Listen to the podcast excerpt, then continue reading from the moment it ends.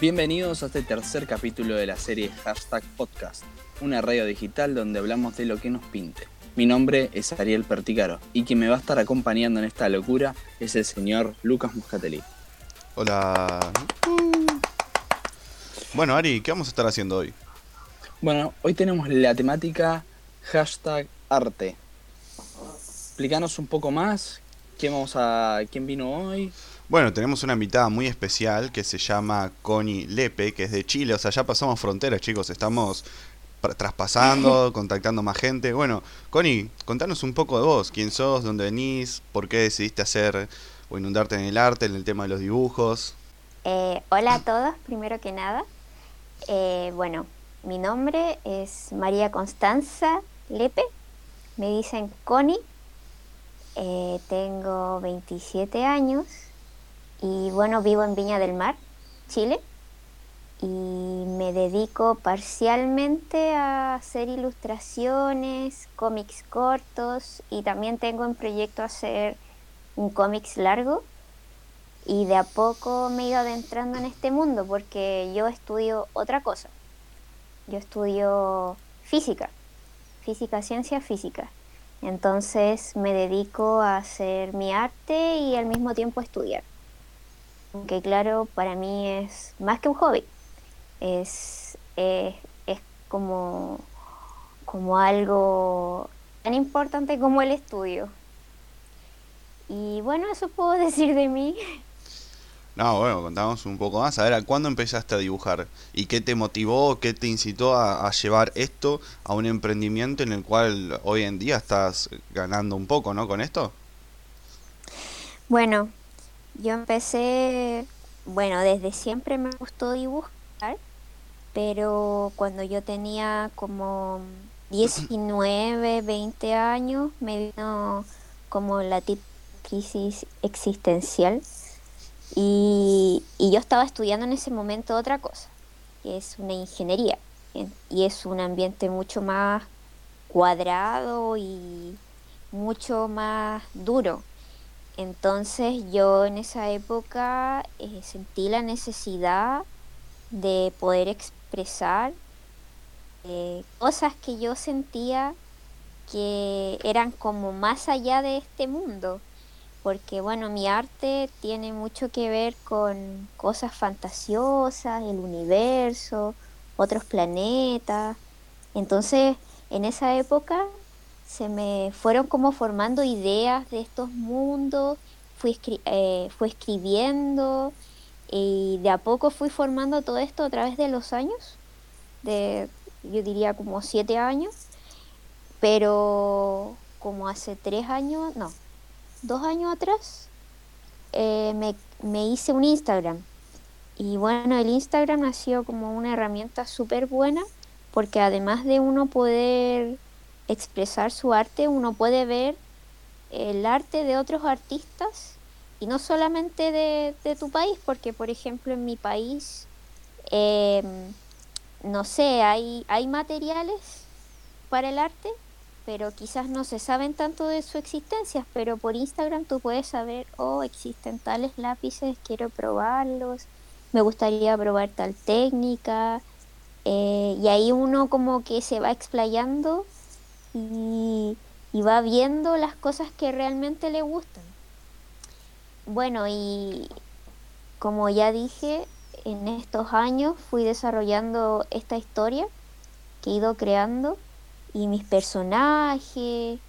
Eh, me acuerdo también de una época cuando tenía 24 años, también me vino una, una crisis súper grande, tuve una decepción amorosa y, estuve, yo diría que estuve en depresión, y, pero en esa época como que, aparte de que, bueno, siempre uno dice que en depresión uno les cuesta como levantarse y, y no sé, te cuesta hacer cosas, como que yo en esa época explayé mi, mi creatividad Además, en, bueno, en esa época justo coincidió con un paro. No sé si ustedes saben, pero acá en Chile eh, la educación eh, no es muy buena en el sentido de, bueno, de muchas cosas. Entonces han habido muchos reclamos desde hace mucho tiempo y ocurre estas paralizaciones en que uno no tiene clase. Ah, igual como en Argentina. Sí, también pasa allá. muy seguido, muy seguido. sí, bueno, lo mismo. Entonces fue como un paro de dos meses. Y yo esos meses, dos meses hice un libro. Pero un libro de, de las mismas historias, porque todo lo que yo dibujo está conectado. O sea, eh, desde todos los personajes tienen una razón de ser. Eso sí, yo, yo aún no lo muestro todo, solo muestro partes, porque siento que necesito tiempo como para poder eh, perfeccionar técnicas y todo eso. Pero últimamente mis técnicas eh, siento que están cada vez más cerca para poder crear lo que quiero crear. El universo de Astroconi. Sí, mi universo. Pero eso sí, uno es más fácil escribir y después dibujarlo es más difícil. Entonces yo tengo mucho, mucho escrito. Y, y ahora he sacado algunos cómics, uno, un cómics que se llama Mermelada Cósmica, que no sé si quieren saber de qué. Sí, contanos, contanos, estamos interesados. Yo te sigo igual en Instagram, así que más o menos estoy enterado del ah, tema y me encantan tus dibujos, quiero decirte, fan. Pero. Así que nada, contanos un poco qué trata y también qué te inspiró a llevar este cómic, ¿no? O sea, de, dónde nace la historia. Claro, claro. Y muchas gracias por seguirme. Yo, todos los seguidores que tengo, lo agradezco mucho. Y realmente soy muy feliz cuando me dicen que les gusta mi arte, porque en realidad uno, uno son cosas que vienen del corazón de uno, entonces que otros poder llegar a otro es fantástico.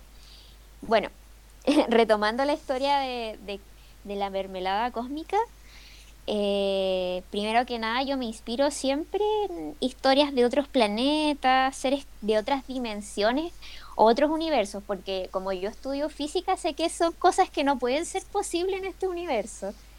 Pero yo sé, yo digo, yo digo que es otro universo donde las leyes de la física son totalmente distintas.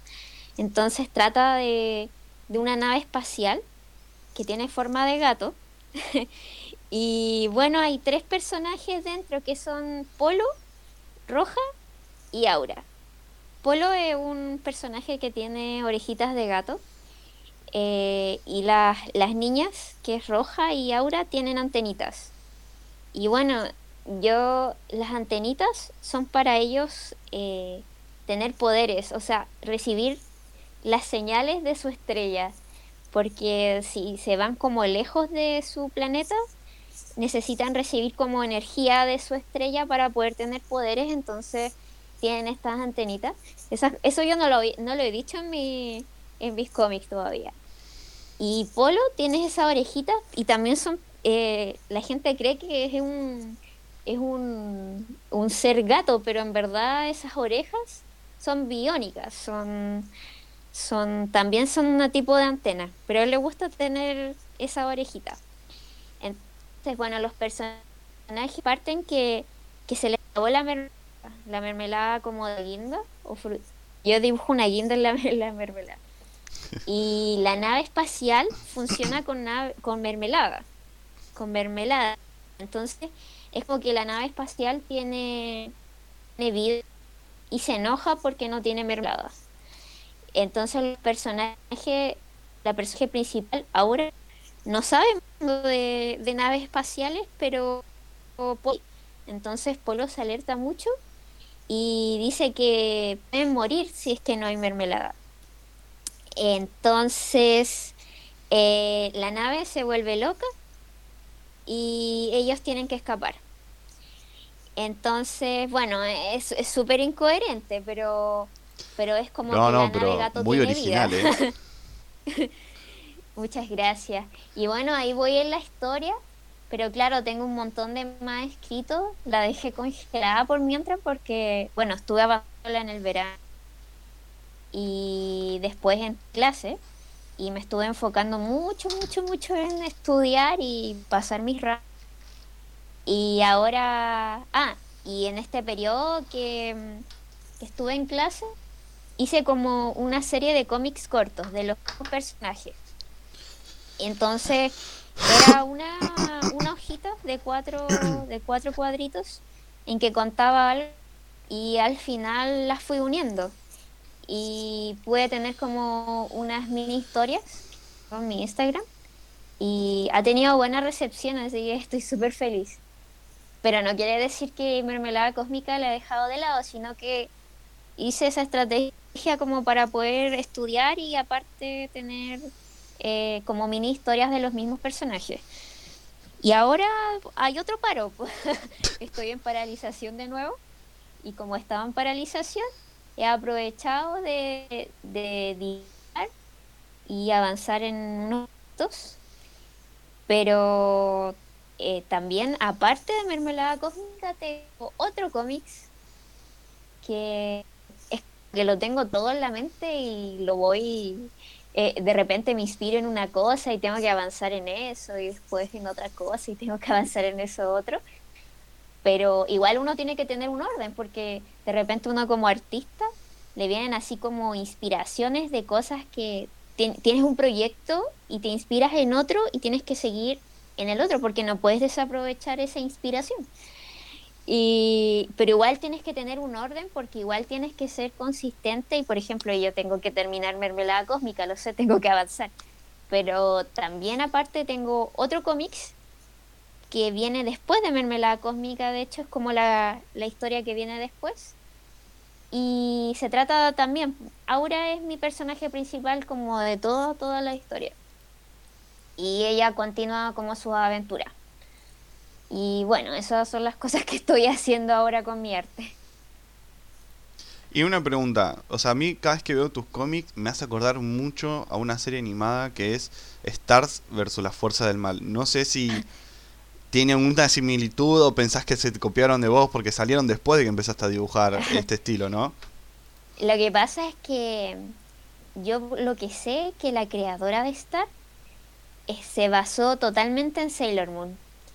Entonces, muchos niños que, que eh, nos inspiramos con Sailor Moon cuando éramos niñas. Entonces, yo creo que la inspiración es cierta, no toda la inspiración, pero parte por ejemplo, yo siempre dibujo muchas lunas o son niñas que eh, niñas guerreras eh, o los colores, la forma, uno tiene una inspiración base, entonces yo creo que por eso tiene cierta similitud, eh, la inspiración como similar, pero, pero no es que haya una copia, yo creo que, que, no sé, como que hay muchas personas que no son muchas, la verdad, pero unas cuantas que nos inspiramos en, cosas similares, eh, cosas que tengan que ver con el universo, con la estrella, con magia o poderes.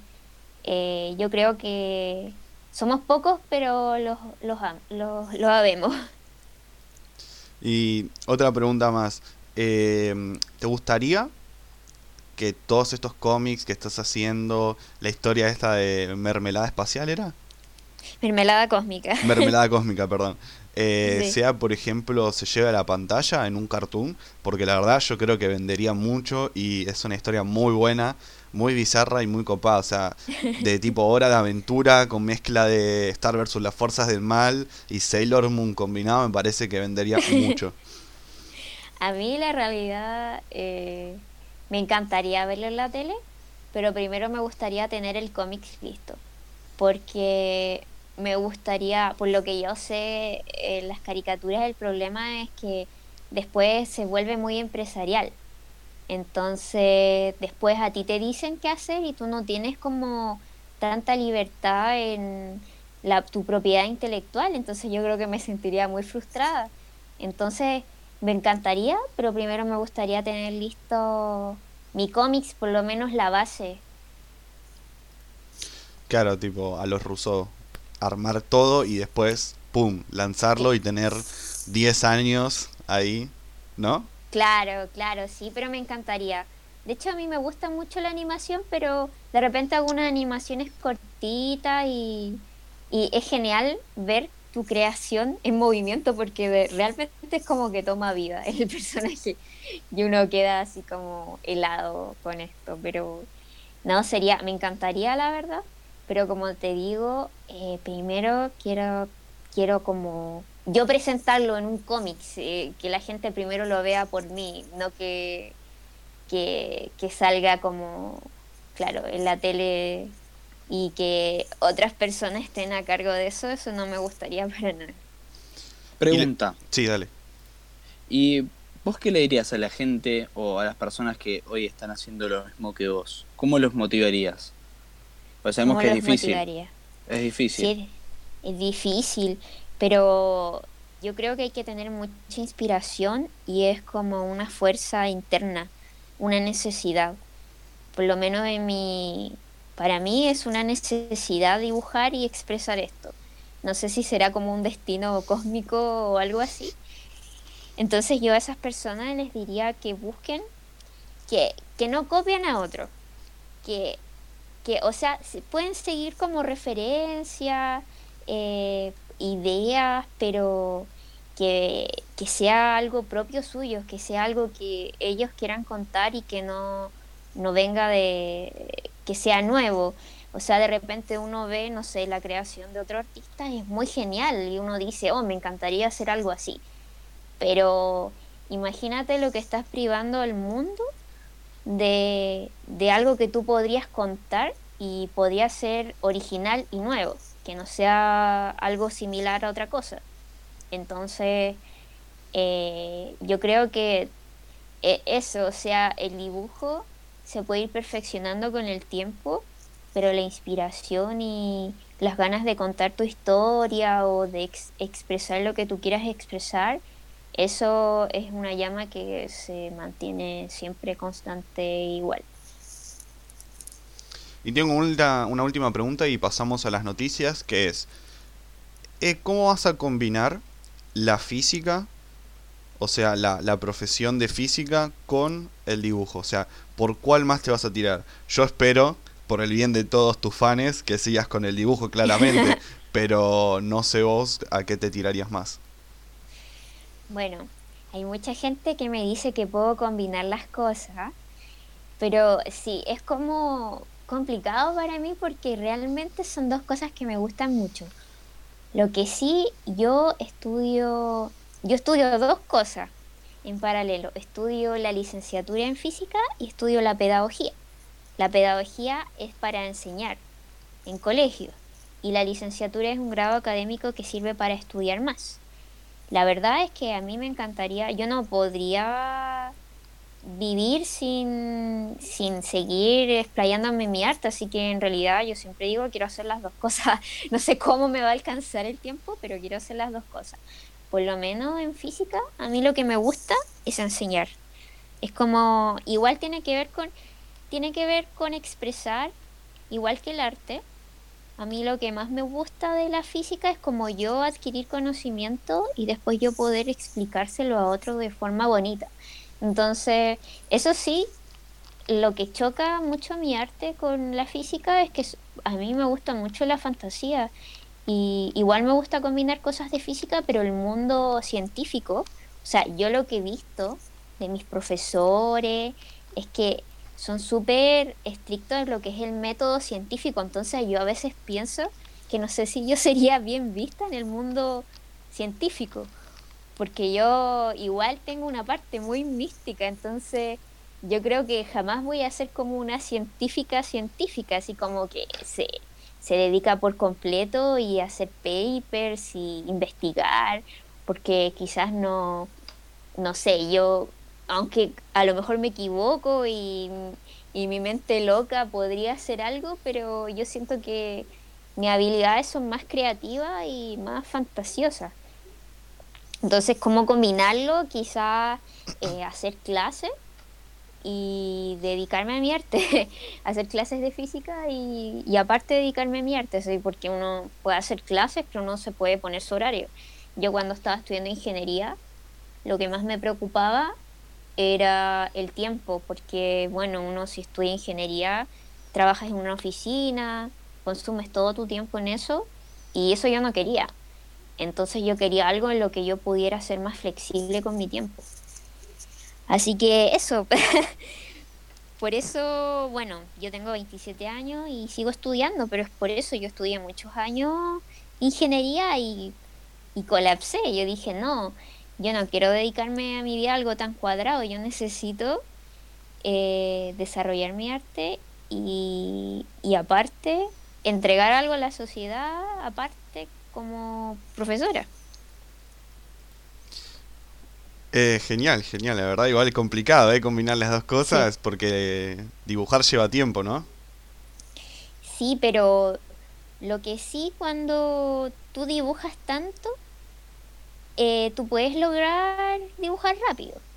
Ah, mira. Pero tú tienes que, tú tienes que tener tu estilo. O sea, por ejemplo, lo que yo he notado, eh, que antes me demoraba más y ahora me demoro menos, porque cuando tú tienes claro ya tú, no sé, eh, cómo quieres ambientar el dibujo, cómo dibujas a tus personajes, te aprendes a dibujar a tus personajes mucho más rápido. Entonces, eh, las posiciones, los movimientos, bueno, a mí me falta mucho para aprender, pero por eso también eh, me he demorado en hacer el cómics que viene después de Mermelada Cósmica, porque yo lo que quería lograr era tener como buena mano y dibujar rápido y así lograr cosas en menos tiempo.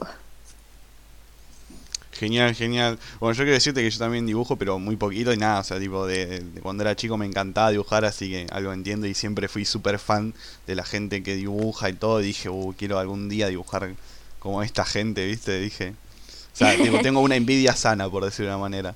Bueno, Ari, saltamos a las noticias, ¿te parece? Dale, dale, me parece bastante bueno. ¿Querés contar vos la primera? Yo la después, ¿cómo hacemos? Dale, voy a contar las dos que traigo y las Dale. voy a unir en una, en, en, digamos, se puede decir en un tópico.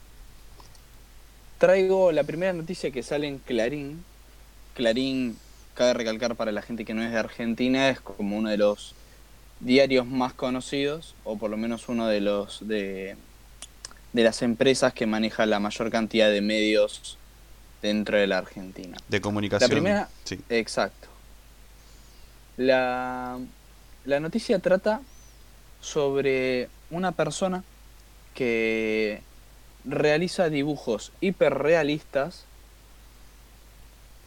con lapicera.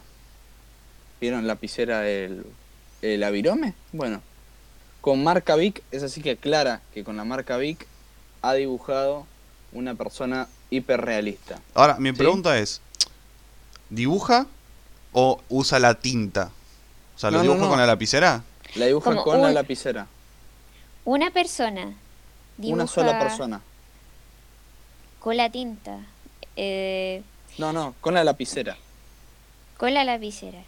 ¿Vieron la lapicera que se usa para ir a la universidad? Bueno, con ¿Ya? esa lapicera. O sea que ocupa solamente la lapicera. Exacto. O sea, ¿qué opino de eso? No, no, pará.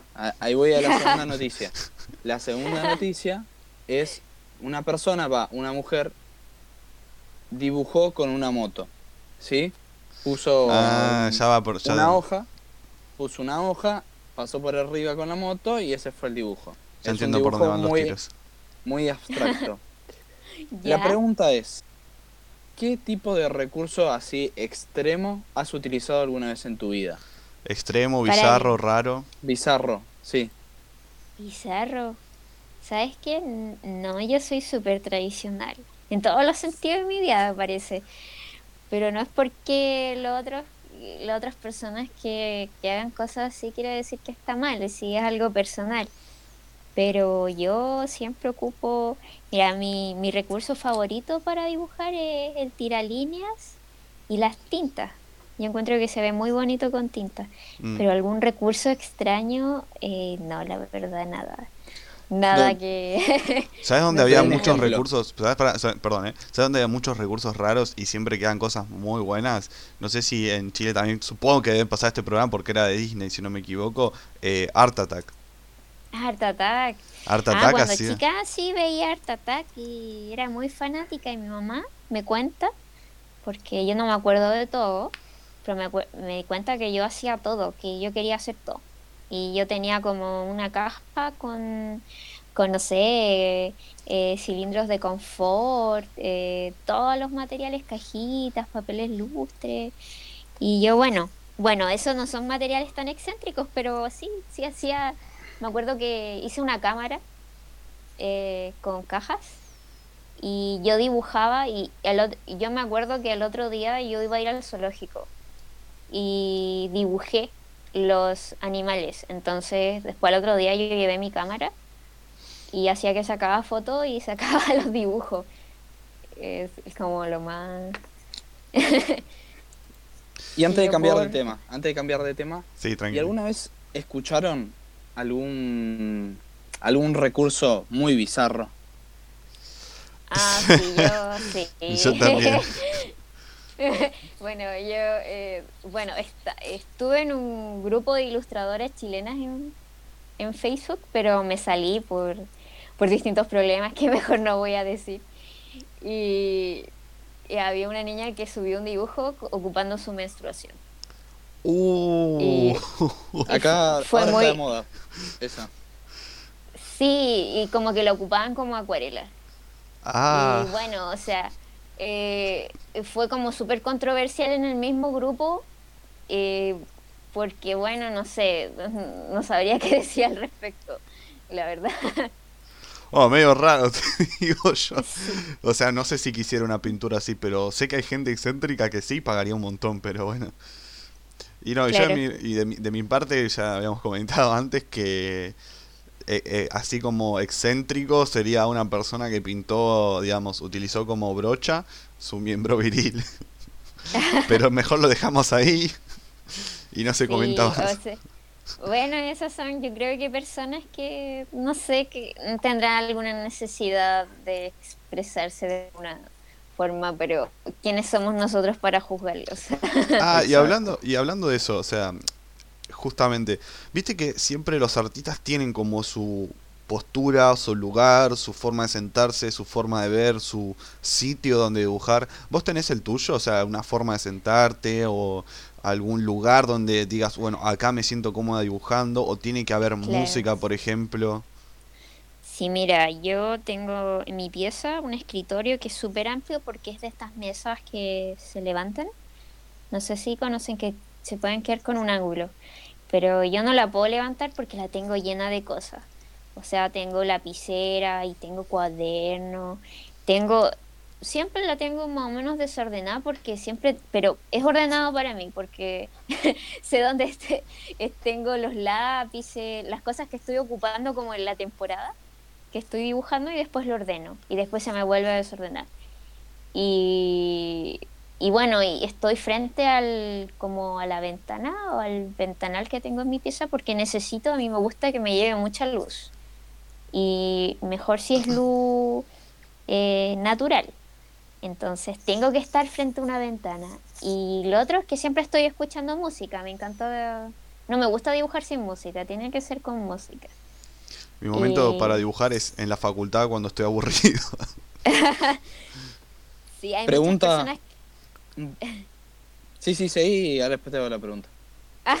o sea, iba a comentar que hay muchas personas que les gusta dibujar en sus cuadernos en clase, que eso lo he visto mucho.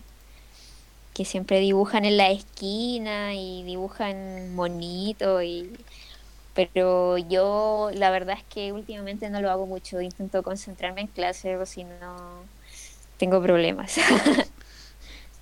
Bueno, la pregunta era, ¿qué tipo de música te motiva?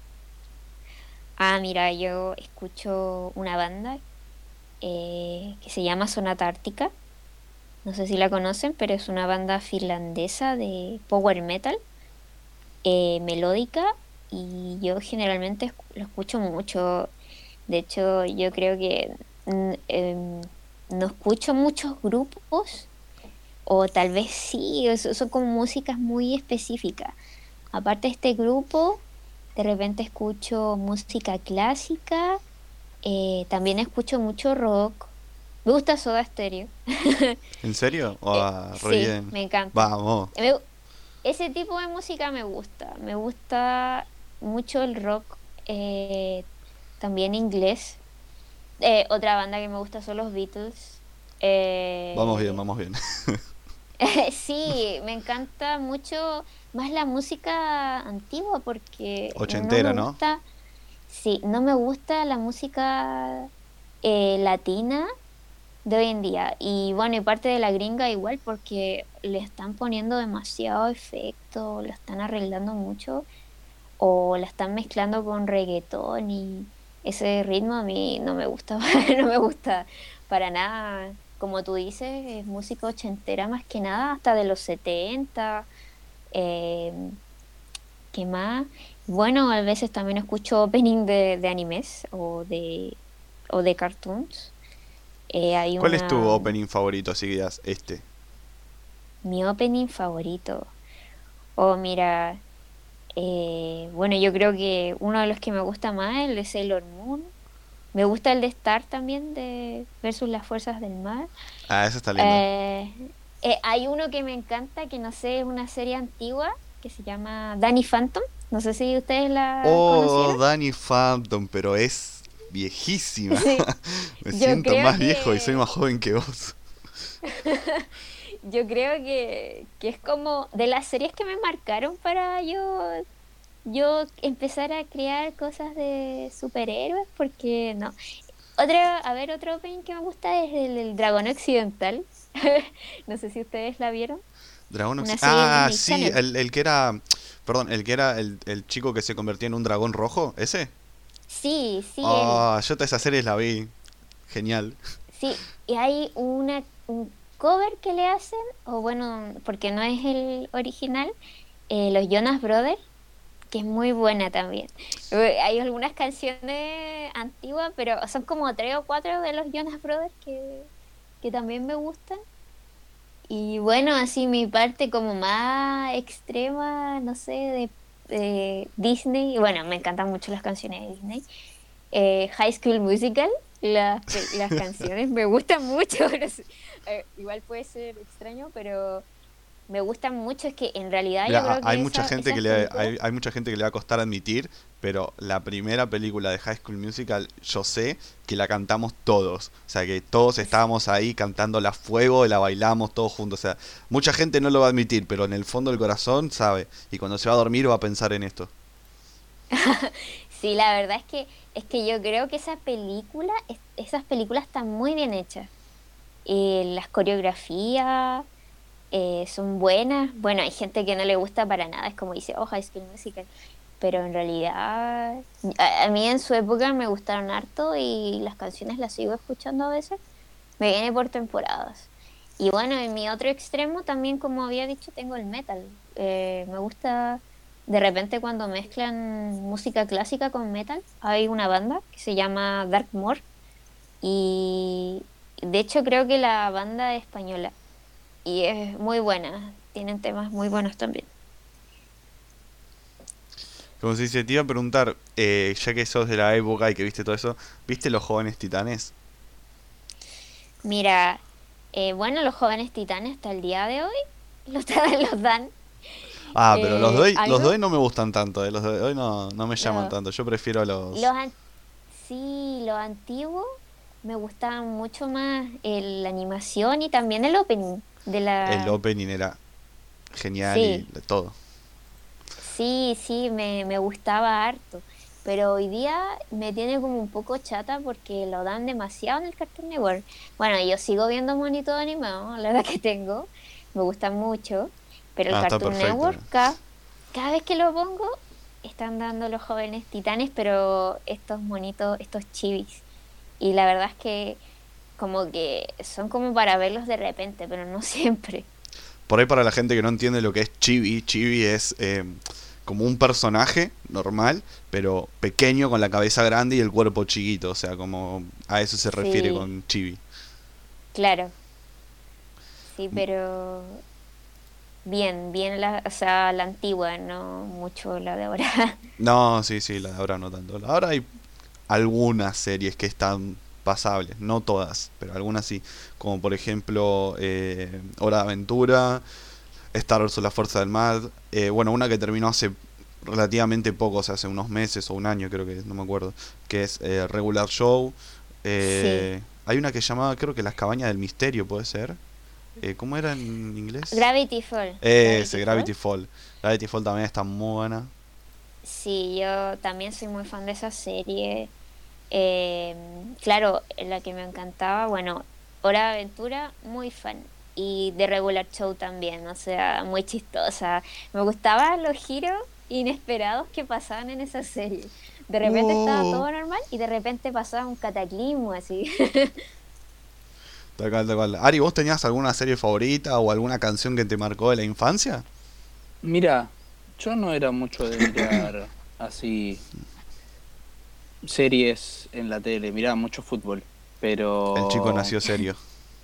No, no, no, pero por ejemplo Pokémon, o sea, siempre fui muy vicio de Pokémon y de Dragon Ball Z, que son las comunes.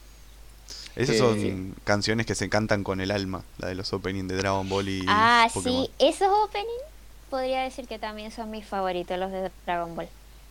Hay una banda eh, acá en Chile que tiene un canal de YouTube que hace openings, o sea, hace tributos a los openings de, de animes que se llama Iners. Y, y es muy buena, se les recomiendo. No sé si pronuncié bien el nombre, la verdad, pero es Está muy bien, buena banda. Ari, ¿tenés alguna otra noticia? ¿Algo? ¿Algo que quieras preguntar? Ninguno más. Bueno, entonces saltamos a las mías. Que yo traje una que controversial, eh, trae para hablar un poquito, que es los artistas con inteligencia artificial, cada vez más cerca de la Argentina. Eh, ese lo sacó La Nación, que bueno, es una noticia acá. No, no, la verdad, intenté buscar noticias en Chile, pero se me complicó un poco, perdón. Por ahí traemos muy nacionales porque no se acostumbrado. Pero la verdad es un tema que es mundial, se podría decir, porque, a ver, Claro. eh, la inteligencia artificial cada vez nos está reemplazando más y ahora se extendió a la rama de los artistas. Y bueno, Ariel primero tenía que decir algo que lo estábamos comentando en el backstage, pero le dije no, guardátelo y comentalo acá. ¿Qué era lo que habías dicho? Comentales, Ari. No lo recuerdo. Lo que me dijiste que no pueden imitar las, las máquinas. Ah, pero vos trajiste una noticia. Contá la noticia primero. Ah, bueno, bueno, cuento la noticia. Bueno, en el tema de la noticia dice que las inteligencias artificiales eh, hicieron una obra de arte que se vendió por casi medio millón de dólares. O sea, imagínate el grado que esto tiene si se... Obviamente si se hiciera en masa no porque ya perdería el valor, pero si se hicieran ciertas pinturas particulares, cualquiera que tenga una IA en casa, después el día de mañana es artista. Yo lo que opino de eso es, bueno, yo creo que, bueno, esas personas que compraron la pintura tendrán su visión de arte, pero mi visión de arte es que es del ser humano, es algo que viene de- del sentimiento, bueno, más que del sentimiento, el arte uno está expresando su mundo propio está intentando expresar lo que uno es. Entonces, aunque una máquina haga con un algoritmo, eh, cree cualquier cosa, eh, yo creo que no es arte, para mí. Para mí no es arte. Bien el ser humano. Ahora si en el futuro eh, la tecnología avanza y las máquinas tienen sentimientos, que no sé si es posible, evolucionan, eh, yo creo que, bueno, quizás podría ser, pero ahora es si- simplemente son algoritmos y asuntos matemáticos en el cual tú Claro, tenemos la experta en física acá, así que nos puede dar una clase. Mira, lo, lo que sé, bueno, son algoritmos que pueden ser aleatorios quizá y pueden mezclar distintas cosas, distintos, distintos, no sé, eh, no sé, imagínate que tú tenés una cajita y tienes seis o ocho pelotitas de distintos colores y tú creas un algoritmo para que la máquina al azar saque tres o cuatro en el orden que quiera y, y ya, y no sé, pues eso lo expresa en una pintura. Eh, entonces, pa- para mí eso no tiene sentido. es como una forma, una analogía. eh, o sea, para mí yo lo entiendo así. Bueno, de mi parte, eh, yo creo algo muy parecido a lo tuyo, eh, de que por ahora las máquinas no pueden expresar sus sentimientos, pero a la misma vez también me pongo a pensar de que el arte es una expresión del inconsciente de cada persona. Entonces, una máquina hoy no tiene un inconsciente por el hecho que no, no es un ser humano hasta el día de hoy. Quizás en un futuro podemos hablar de otra cosa, pero al día de hoy yo creo que una máquina no puede expresar su inconsciente y menos los sentimientos. Así es. Tengo una profesora que decía que el arte era, bueno, más que la expresión de los sentimientos, decía que era eh, el artista mostraba su mundo, eh, su concepción de cómo miraba el mundo. Eso decía. Exacto, su inconsciente ahí. Mm.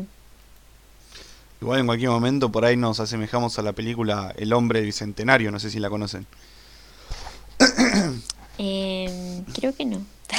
Debo conocerla, la verdad. Es pero... una película muy vieja con, si no me equivoco, Robbie Williams. eh, y que ah, ya, ya, ya, sí, ya sé cuál es. La que eh, un robot y después es Robbie Williams, ¿no? Sí, se va transformando poquito a poquito y, y se va poniendo órganos y quiere hacerse cada vez más humano.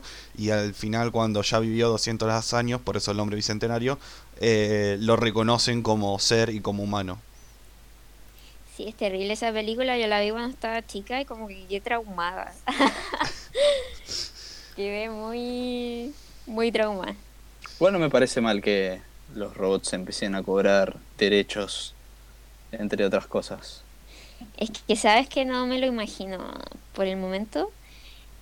Eh, nuestro, bueno, mi historia es una es una una nave que tiene sentimientos. Igual podría ser, pero yo creo que tendríamos que ir más allá de lo que conocemos como tecnología, a lo mejor. Tendría que ser algo más, descubrir otra cosa, algo que ni, ni siquiera nos podemos imaginar. No sé, yo vi muchas películas de Terminator, así que me parece que por ahora estoy bien con solo inteligencia humana. No quiero de repente una, una Skynet por ahí. Eh, bueno, igual, con respecto a mi opinión de qué me parece esto, sinceramente considero que... A ver, considero que está mal desde una base, porque por ahora una inteligencia, una inteligencia artificial no tiene algo que es la inteligencia emocional, no tiene lo que son las emociones y justamente como decía Ari, no puede representar lo que es su inconsciente porque no está consciente en la máquina en sí, no, no tiene conciencia. O sea, la conciencia es la capacidad de reflexión y las máquinas lo que tienen son la capacidad de análisis y no es lo mismo. Entonces Claro. considero que eso no, no lleva a una reflexión que puedas plasmar sobre tu inconsciente, como decía Ari. Entonces, nada, a ver, no, no, no me gustaría que el día de mañana haya máquinas reproduciendo. Sí es cierto que nos pueden dar una mano en el arte, como las tabletas gráficas, o sea, las tabletas gráficas, las tabletas para dibujar que son em, Claro, con lápices digitales, todo, y eso está muy copado y ayuda un montón a digitalizar las cosas, pero hasta ahí llegamos. Después, mano del artista. Mira, yo te Es- tengo otro punto. ¿Quién, el- la persona que programó esa máquina para que haga arte está haciendo arte, porque esa persona está utilizando sus sentimientos y sus manos para hacer la máquina. Todo. Muy buena acotación. sí, igual podría ser, podría ser. Es una, es, es- es algo muy profundo esto igual. Sí, sí, solemos hacer estas cosas, eh, despreocúpate. Cuando o sea, por eso decimos hacer el podcast y siempre cuando vamos Sí. caminando surgen estas conversaciones. Pero sí, podría ser hasta ahí y no, te diría, porque es como mm, automatizar tu arte, o sea, es como industrializarlo, se podría decir, porque vos es, cuando dibujas lo haces de manera artesanal y eso es lo que tiene el arte, o sea, la, la artesanía de crearlo desde cero.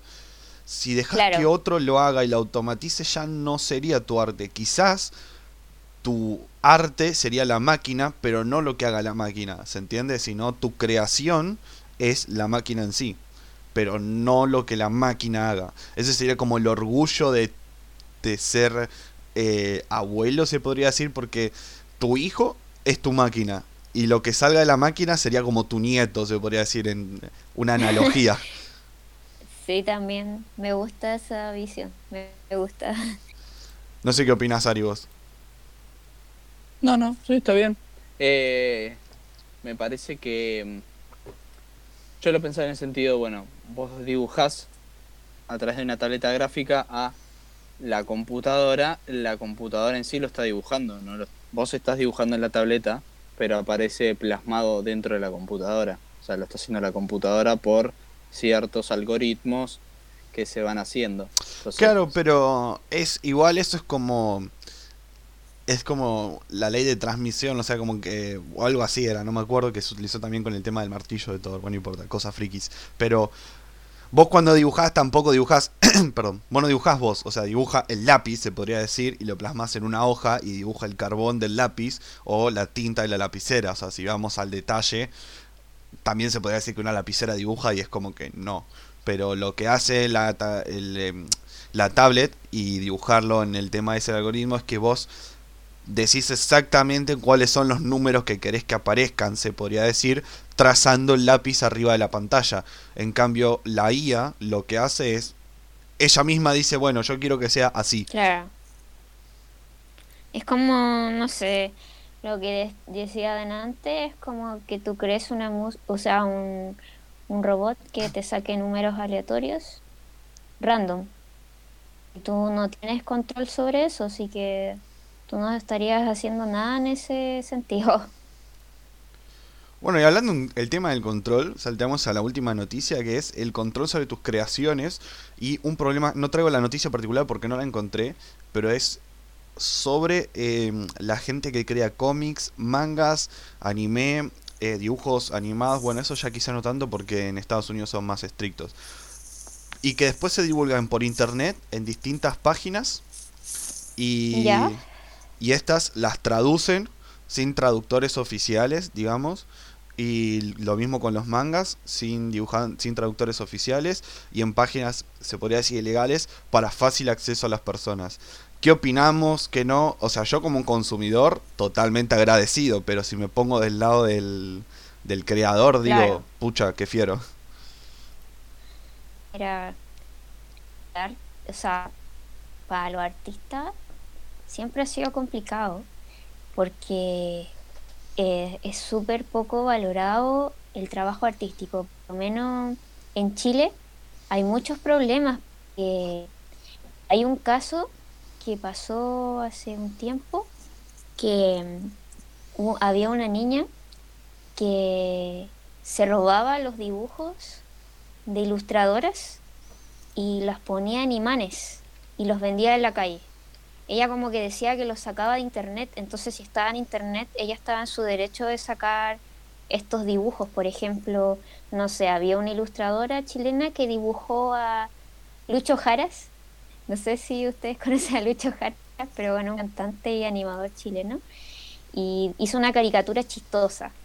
Y, y bueno, esta niña tomó estas caricaturas y y, las, las, vendía en la calle.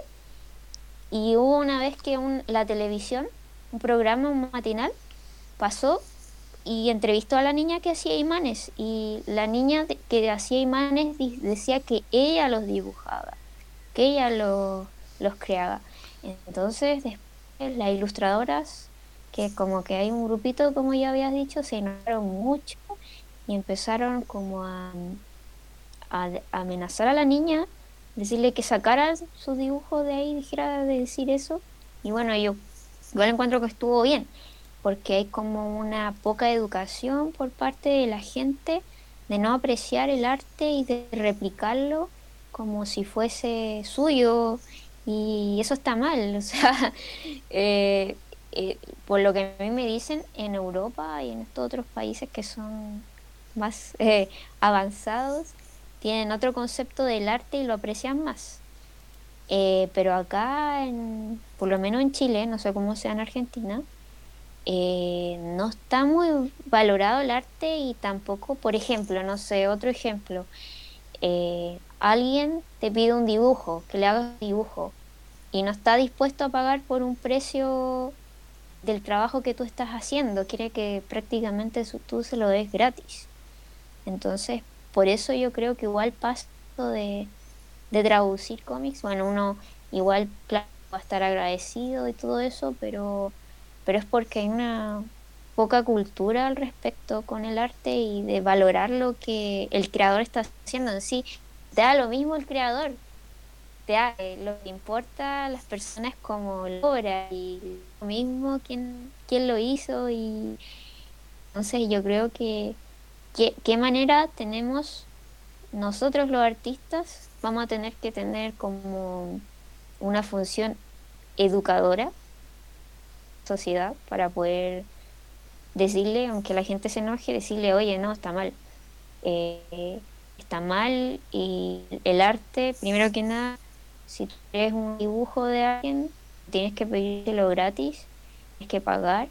Y ser caro no es barato, porque de alguna forma tiene que vivir también y si, si tú le estás un dibujo a alguien, es porque realmente vale su arte, o sea, eh, eso es una cosa. Y lo otro, eso de la propiedad intelectual eh, que, que no puedes llegar a sacar un dibujo de alguien, imprimirlo y, venderlo, no sé, a mí me da mucho miedo, por ejemplo en Instagram, eh, yo subo dibujos, pero intento, no sé, eh, que bueno, en Instagram están en tan buena calidad, pero me da miedo de repente hacer algo y que alguien me lo saque y lo empiezo a vender. Eso es como un que igual tengo y tampoco subo las ilustraciones a porque en Facebook están mejor cuidado y, entonces eso pero cualquiera podría tomar mis cómics recopilarlo y hacer un una beta una un, book y los eh, entonces yo creo que es algo de la gente o sea tú no puedes eso.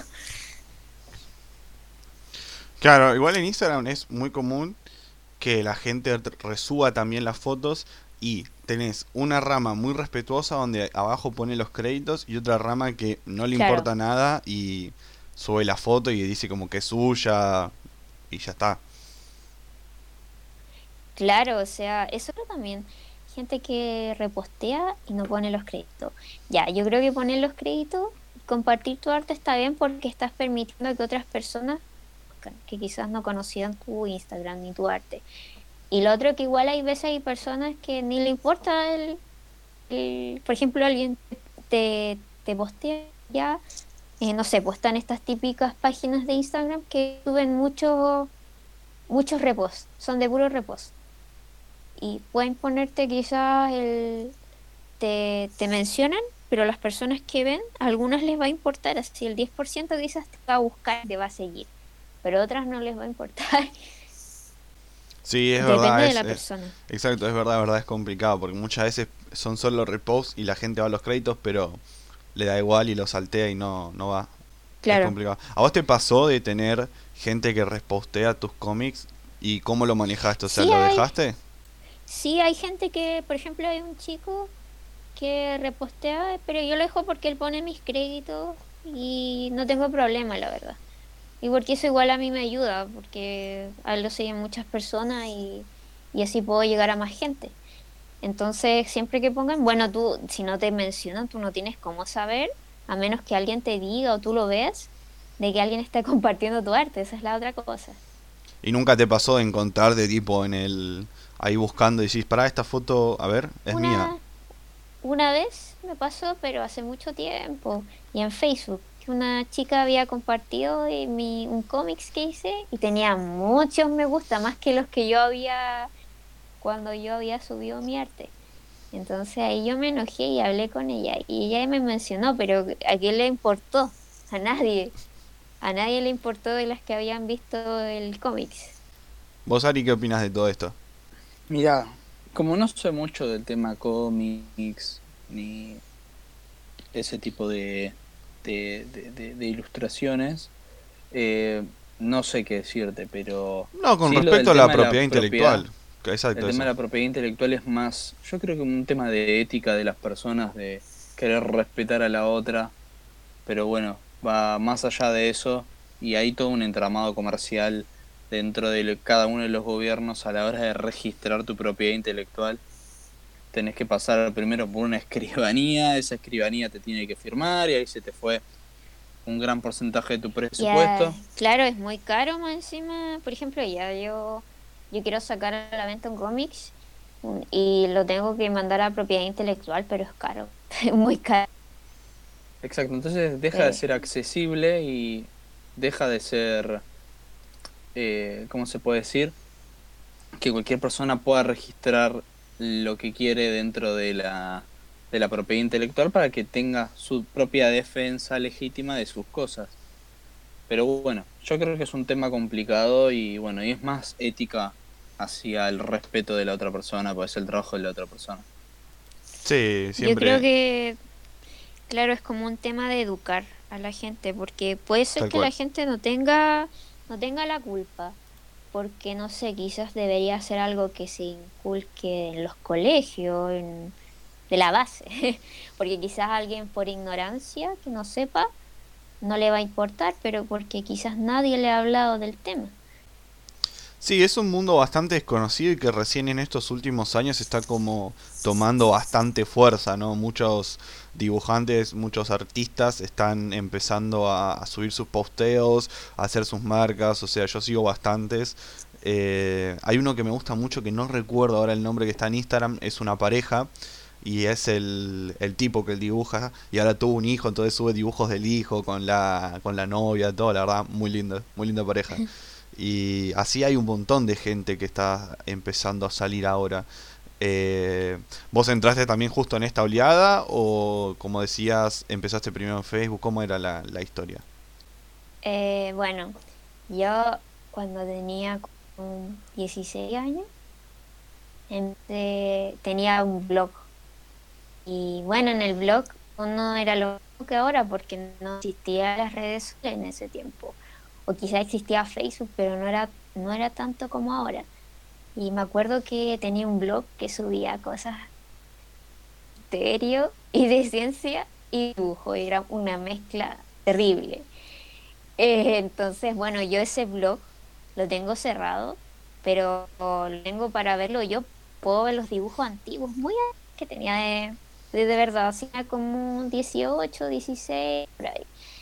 Entonces yo cuando entré a la universidad, eh, bueno, mi correo siempre ha sido Astroconi. Mi nickname eh, partió en un juego que yo cuando estaba chica igual jugaba y me puse Astroconi. Entonces mi correo era Astroconi y en el blogger te muestra tu correo. Entonces cuando yo, yo subí, eh, cuando yo entré a la universidad, yo hice un blog de matemáticas donde subía las guías que encontraba de matemáticas 1 y aparte yo tenía otro blog que después me hice que subí un cómics que se llamaba eh, de Arturo, de un personaje que tengo que me gustaría rehacer de hecho, se llama Arturo Sorión. Y hice su buen, su buen pedazo de cómics y lo subí, pero no con la intención de que la gente lo viera, porque en ese tiempo tú subías las cosas y no sabías si la gente lo veía o no, no era como ahora. Y me acuerdo que yo tenía un, como el blog de matemáticas mostraba las otras entradas al blog de, este otro que tenía el cómics. Eh, una vez el, eh, un compañero contó otros compañeros de él estaban comentando de una tal Astroconi que tenía un cómics que era muy bueno. Y yo así, ya, pero ¿cómo? Y me dijo, sí, te conocen así como la Astroconi. Y dije, ya, ¿en serio?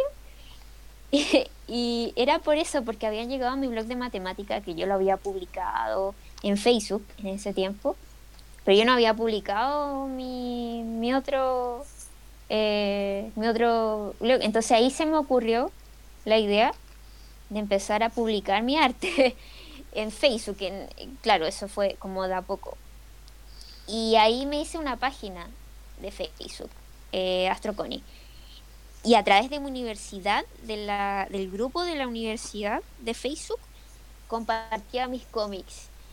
Y ahí me hice un, un poquito de seguidores. un montón de seguidores que de a poco fue creciendo. Pero en Facebook nunca me he tenido tanta recepción como he tenido en Instagram.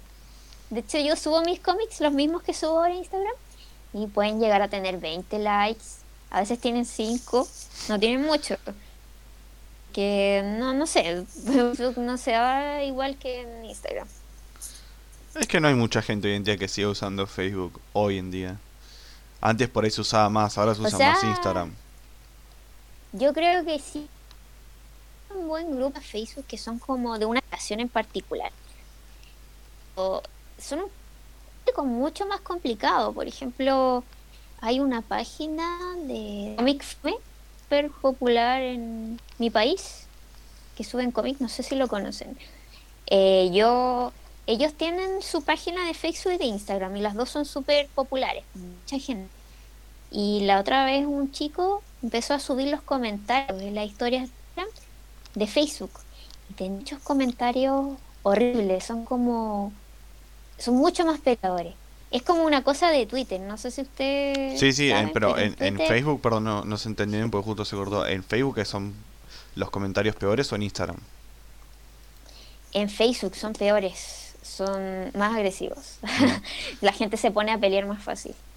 Oye, como decías, igual ni hablar de Twitter. Twitter me parece que salta la chispa mucho más rápido que, que Facebook. Sí, no. En son más agradables las personas, no sé, no sé por qué.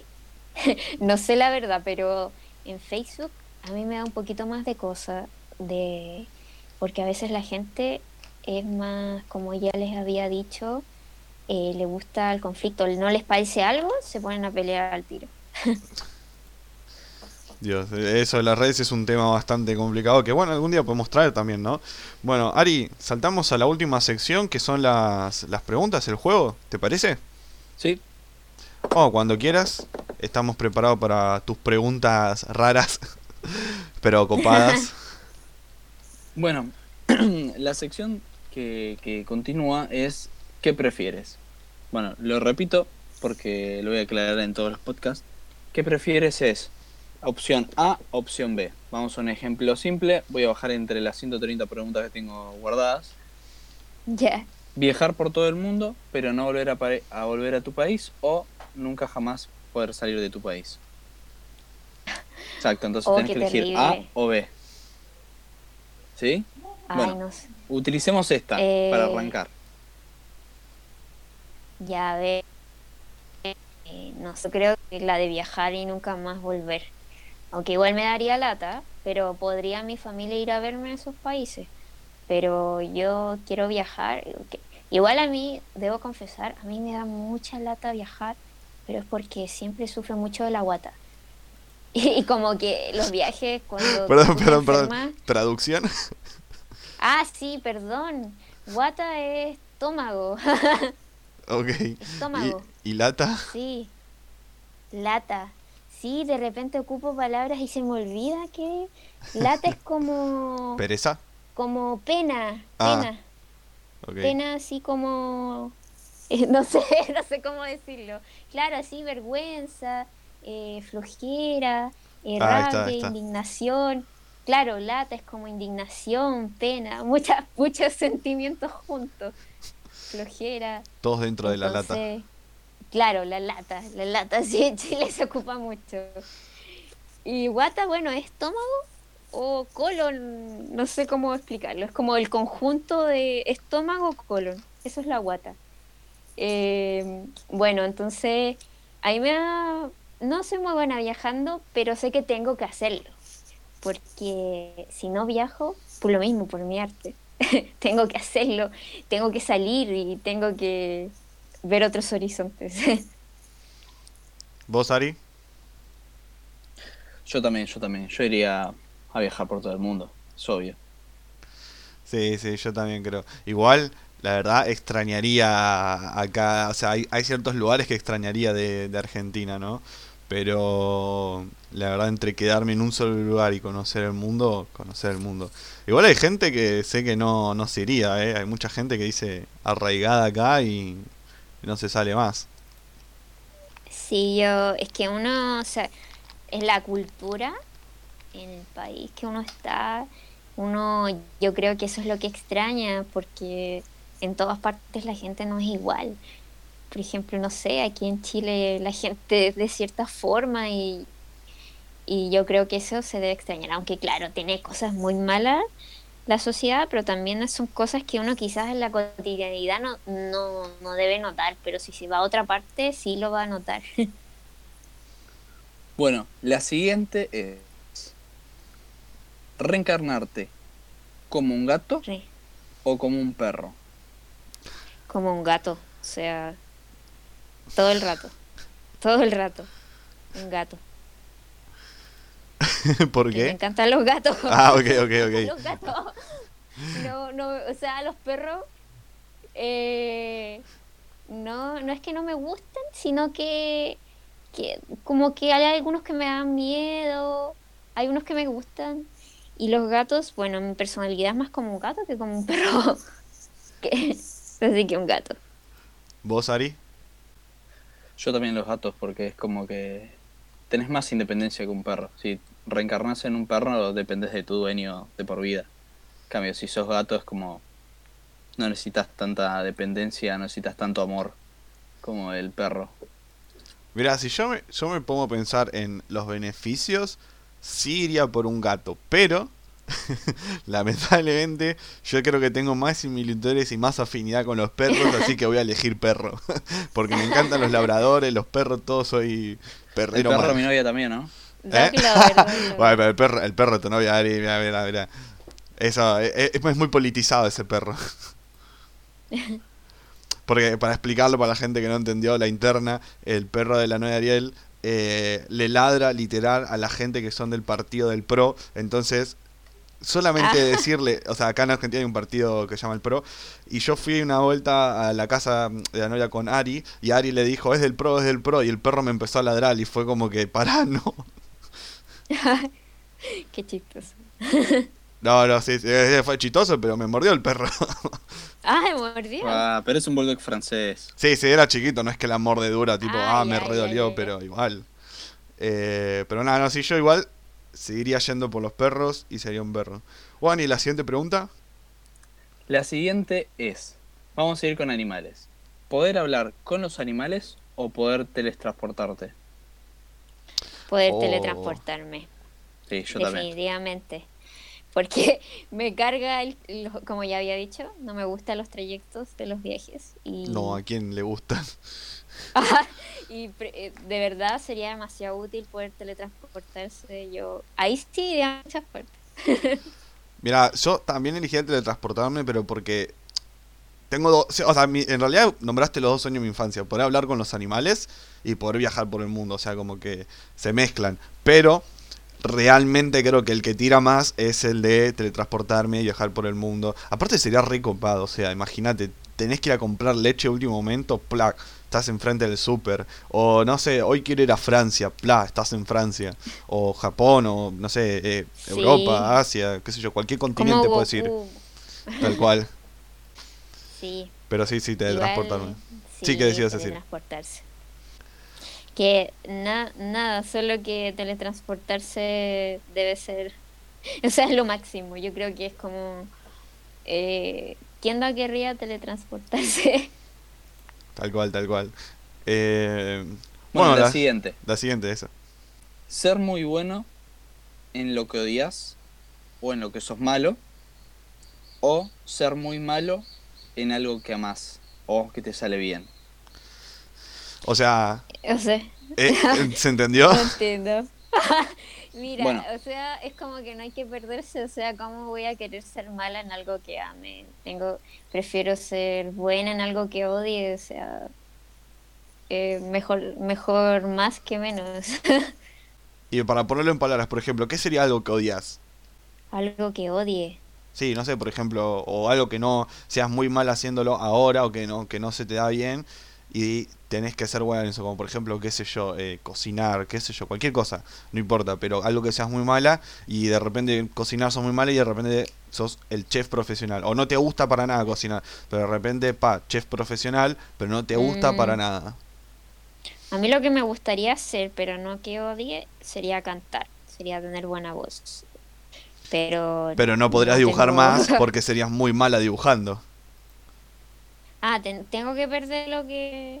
Claro, es uno u otro. Es, si vos, si vos sos, por ejemplo, eh, muy buen, o sea, sos muy mala dibujando, o por ejemplo, sos muy buena dibujando, vas a ser mala en eso porque vas a tener que ser buena en una cosa que sos mala, ¿se entiende? Esa es la...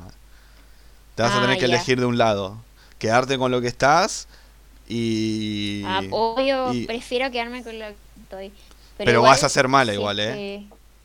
Voy a ser mala. Claro. Ah, ya, vas, ya a, vas a hacer lo que te gusta, pero vas a ser mala, o puedes hacer lo que no te gusta, pero vas a ser buena. ahora sí, ahora sí entendí la pregunta. Ahí está. Ya, yo igual escogería ser mala en lo que me gusta, que porque, y, o sea, yo tengo la idea de que uno tiene que hacer lo que le gusta aunque sea malo. esa es mi, mi idea, siempre he tenido esa idea. Porque te gusta hacerlo y aunque te salga feo, por ejemplo, no sé, si uno dibujara, me gustara dibujar y dibujara feo, igual lo hago porque me gusta. O no sé, igual me gusta de repente cantar y soy mala, pero igual canto. Ari, Eh, sí, yo también elegiría ser malo en algo que me gusta hacer. Soy muy partidario de no hagas lo que no te gusta hacer. O sea, sé lo que amas. No importa si sos bueno o sos malo, hacelo. Sí, yo sinceramente ahí entro en un traspié, se podría decir, porque, o sea, es como que si lo aplico a la realidad, eh, de algo tengo que comer. Entonces, tendría que ver hasta qué punto me es beneficioso. Yo creo que me tiraría más por el lado de ser realmente bueno en algo que no me gusta, porque por ahí con ese algo puedo hacer otras cosas que sí me gusten. ¿Se entiende? Claro. O sea, me permita Sí, como pero- generar dinero para poder hacer, o sea, por ejemplo, no podré, bueno, en tu casa, lo ponemos en tu casa, no podré dibujar, pero, eh, no sé, como te digo, siendo chef profesional, ejemplo, que por ahí no me gusta, eh, puedo ganar mucha plata y puedo viajar. Entonces, voy a tener que sacrificar algo para conseguir otra cosa, que en la vida siempre Claro. es así. Yo me tiraría por ese lado. Sí, yo también, o sea, yo igual prefiero dibujar porque ya soy así, por algo, por algo de, tengo la habilidad de dibujar, pero si es que no fuera el dibujo me gustaría haber sido cantante y famosa, así, Artista siempre. bailar en lo hace. Sí, en los escenarios, que yo lo que sí le envidio mucho a los cantantes que ellos pueden, no sé, pueden mostrar su cara y ser ellos los que están ahí y, lucirse. En cambio, los artistas que dibujamos, pues nos escondemos tras nuestro dibujo. es diferente. No, igual, para no todos los cantantes, por ejemplo, Sia no muestra su cara, no muestra. Y se ah, esconde. bueno, pero ¿Eh? claro, sí, igual puede ser.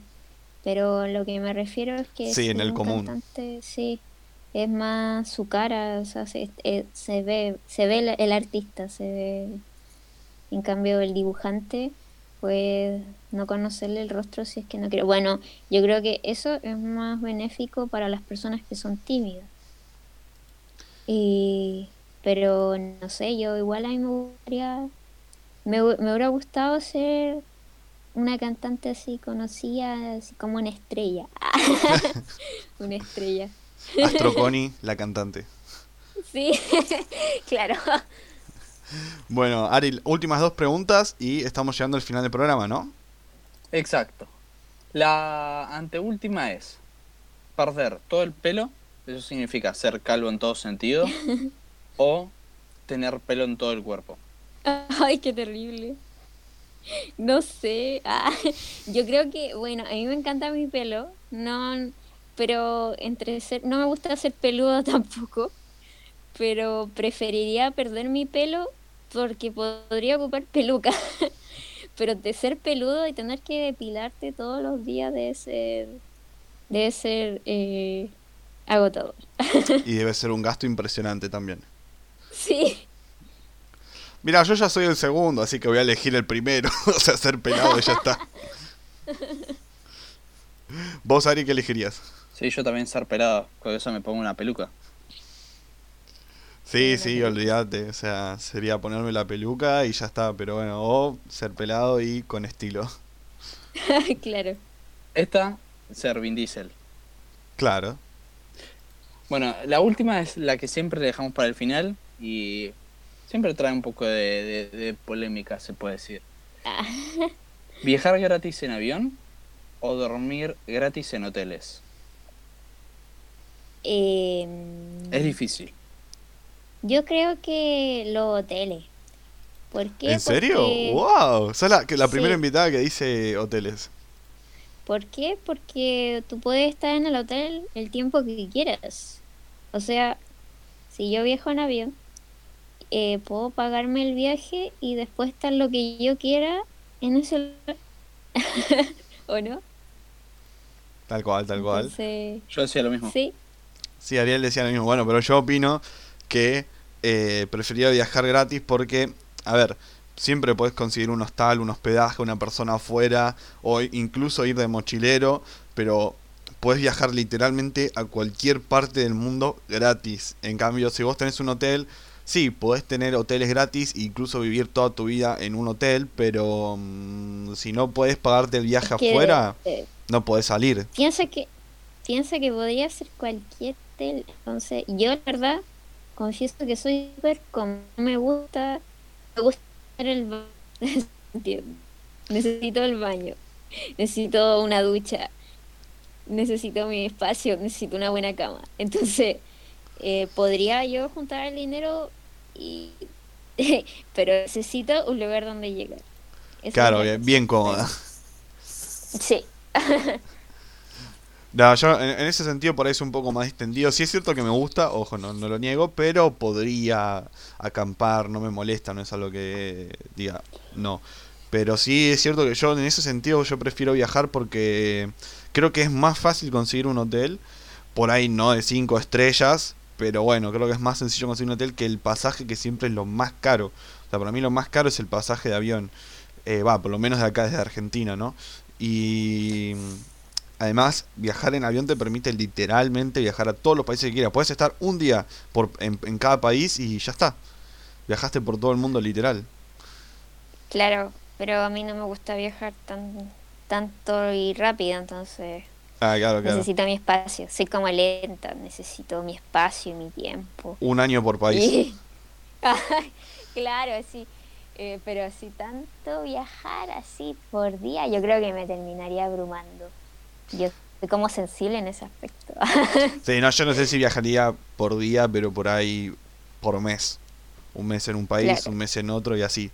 Saca, saca, viajando, viajando. Aparte, la plata podría irse sola, me haría el nuevo Luisito Comunica, ¿viste? Y viajaría todos los días, o sea, sería un blogger.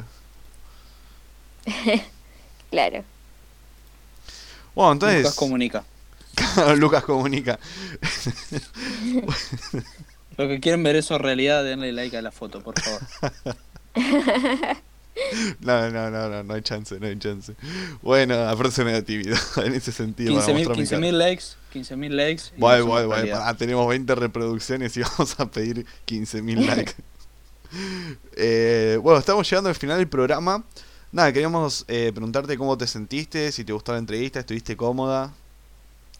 Sí, me gustó harto y, y le agradezco harto por el espacio también, porque igual es, es algo bueno para, para mí y también para usted y esperemos que dentro de unos años eh, crezcamos tanto yo como ustedes y después veamos esta grabación y digamos y nos riamos y pensamos hoy cómo ha pasado el tiempo. Yo siento que como las grabaciones, voz, videos son como recuerdos que quizás ahora no, no, no signifique mucho porque estamos viendo ahora, pero quizás más adelante nos traiga recuerdos y, y yo lo encuentro muy... Sí, segu- seguro, segurísimo que sí. Y bueno, y esperemos que vos vas a seguir creciendo mucho más rápido que nosotros. Eh, una- para mí tenés una trayectoria muy impresionante, tenés mucho talento. Y nada, espero seguir viendo tus dibujos, obviamente, fan. Así que... Muchas gracias. Nada, recomendá tus redes sociales, dónde te pueden seguir, dónde te pueden buscar, dónde te pueden encontrar. Si tenés Patreon también decínoslo. Bueno, eh, me pueden buscar en Instagram como Connie, el Connie con Y.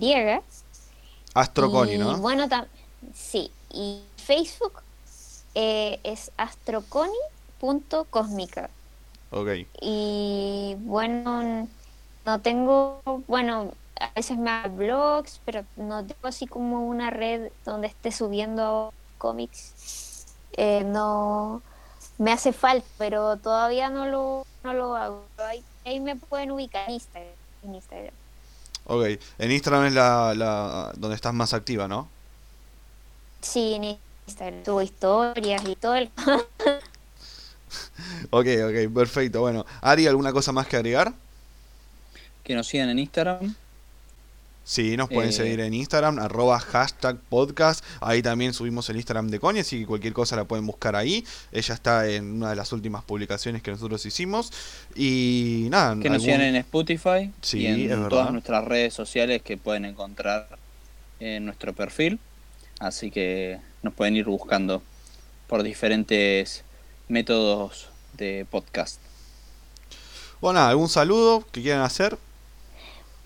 Eh, bueno, yo a ustedes muchas gracias, como ya les había dicho, por la invitación. Y algún saludo, no sé, no soy muy buena enviando saludos. Porque A tus seguidores. po- los puedo, claro, sí, puede ser a mis seguidores, porque es que hay personas que mandan saludos así como a su mamá. Y, y yo digo, pero si puedo saludarla aquí en mi casa. claro. Oh, sí, ya. Y quiero darle un saludo a mis seguidores, porque en realidad yo le mucho afecto y ellos me hacen crecer todos los días un poco más. Gracias a todos los que siempre dicen que les gustan mis dibujos, que son fan y, y de, realmente muchas gracias. Y cariño, siempre voy a estar subiendo cositas e historias Bueno, muchas gracias por acompañarnos, Connie. Y nada, te agradecemos milmente que estés acá. Y nos vemos en el siguiente episodio, entonces. Chau, chau. Chau. Chao, muchas gracias.